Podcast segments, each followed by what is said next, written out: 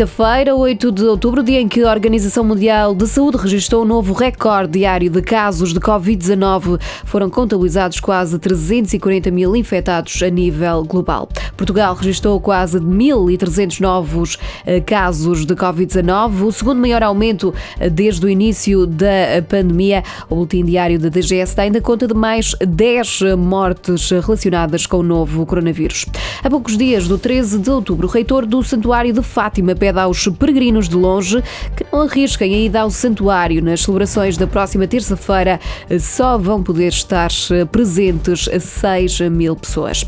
A ASAI apreendeu mais de um milhão de máscaras desde o início da pandemia, resultado das várias ações de fiscalização realizadas nos últimos meses em todo o país.